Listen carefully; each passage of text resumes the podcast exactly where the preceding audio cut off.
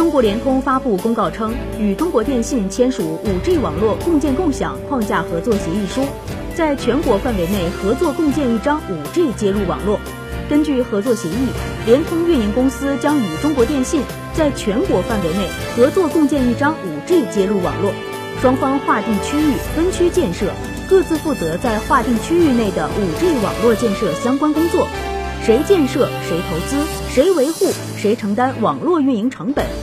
核心网各自建设 5G 频率资源共享。双方联合确保 5G 网络共建共享区域网络规划、建设、维护及服务标准统一，保证同等服务水平。